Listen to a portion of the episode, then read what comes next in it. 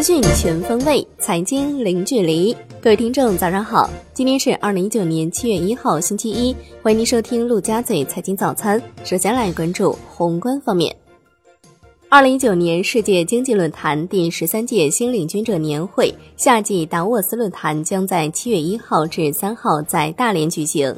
国务院总理李克强将出席。鼓励外商投资产业目录二零一九年版。外商投资准入特别管理措施负面清单（二零一九年版）自由贸易试验区外商投资准入特别管理措施负面清单（二零一九年版）正式发布，较大幅度增加鼓励外商投资领域，鼓励外商参与制造业高质量发展。发改委有关负责人就二零一九年版外资准入负面清单答记者问时表示，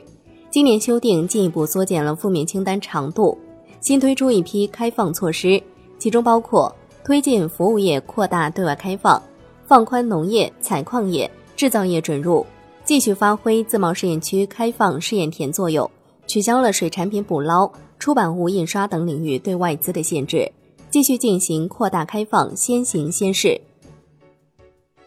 第一财经报道，土地管理法修法工作已进入全国人大常委会二审阶段，草案二审稿进一步完善征地补偿标准的规定。增加了区片综合地价至少每五年调整或者重新公布一次的规定，还增加了对因征收农村村民住宅造成的搬迁、临时安置等费用予以补偿的内容。新华社发文：重启中美经贸磋商尤需诚意和行动，如果没有平等和相互尊重的具体行动，依然反复变脸、漫天要价，重启的磋商也不会有结果。越到关键时刻，越要坚守原则底线。只有尊重彼此的核心关切，中美合作的道路才能越走越宽。一批重要新规将于七月起实施，其中包括车辆购置税下降，应扣税款将取决于消费者实际支付金额，ETC 用户车辆通行费优惠不少于百分之五。上海市生活垃圾分类正式实施。经济参考报报道。在 G20 峰会上，我国正式对外宣布将新设六个自由贸易试验区。据悉，依托国家重大战略布局，长三角、中西部及东北部可能是此次扩容的重点，以形成区域协调发展格局。目前各地正在加紧完善上报方案。本周央行公开市场将有三千四百亿元逆回购到期。六月份央行累计开展逆回购操作八千二百五十亿元。两次开展 MLF 操作共七千四百亿元，合计投放资金一万五千六百五十亿元。不考虑 CBS 操作，对冲当月到期的七千九百五十亿元央行逆回购和六千六百三十亿元 MLF 之后，实现净投放一千零七十亿元，为连续第三个月实现净投放。来关注国内股市，科创板第一股华兴原创公布中签号。共有两万两千九百二十九个，战略投资者华泰创新投资有限公司获配一百六十四点八八万股。瑞创微纳、天准科技开启科创板公开发行，通过初步询价确定本次发行价格分别是二十元每股和二十五点五元每股。证监会同意荣百科技、光峰科技科创板 IPO 注册。新京报的消息。上半年，A 股共有六十四家企业完成上市，融资金额达到六百零三亿元。在二级市场方面，上市的涨停红利在减少。A 股本周共有三只新股上市，分别是周三的神马电力、三只松鼠以及周四的怡远通信、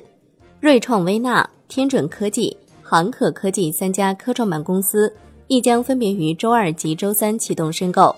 三家公司共拟募集资金十九点九七亿元，其中天准科技拟募集资金达到十亿元，居首位。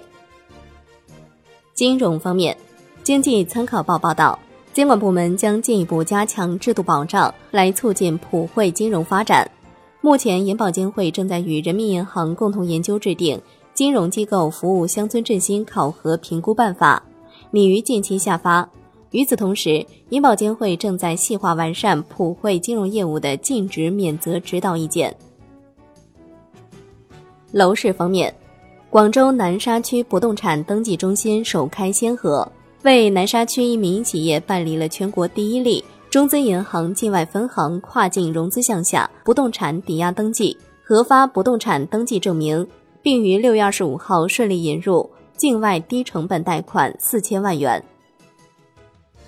产业方面，国家网络安全产业发展规划正式发布，工信部与北京市人民政府。决定建设国家网络安全产业园区。根据规划，到二零二零年，依托产业园带动北京市网络安全产业规模超过一千亿元，拉动 GDP 增长超过三千三百亿元，打造不少于三家年收入超过一百亿元的骨干企业。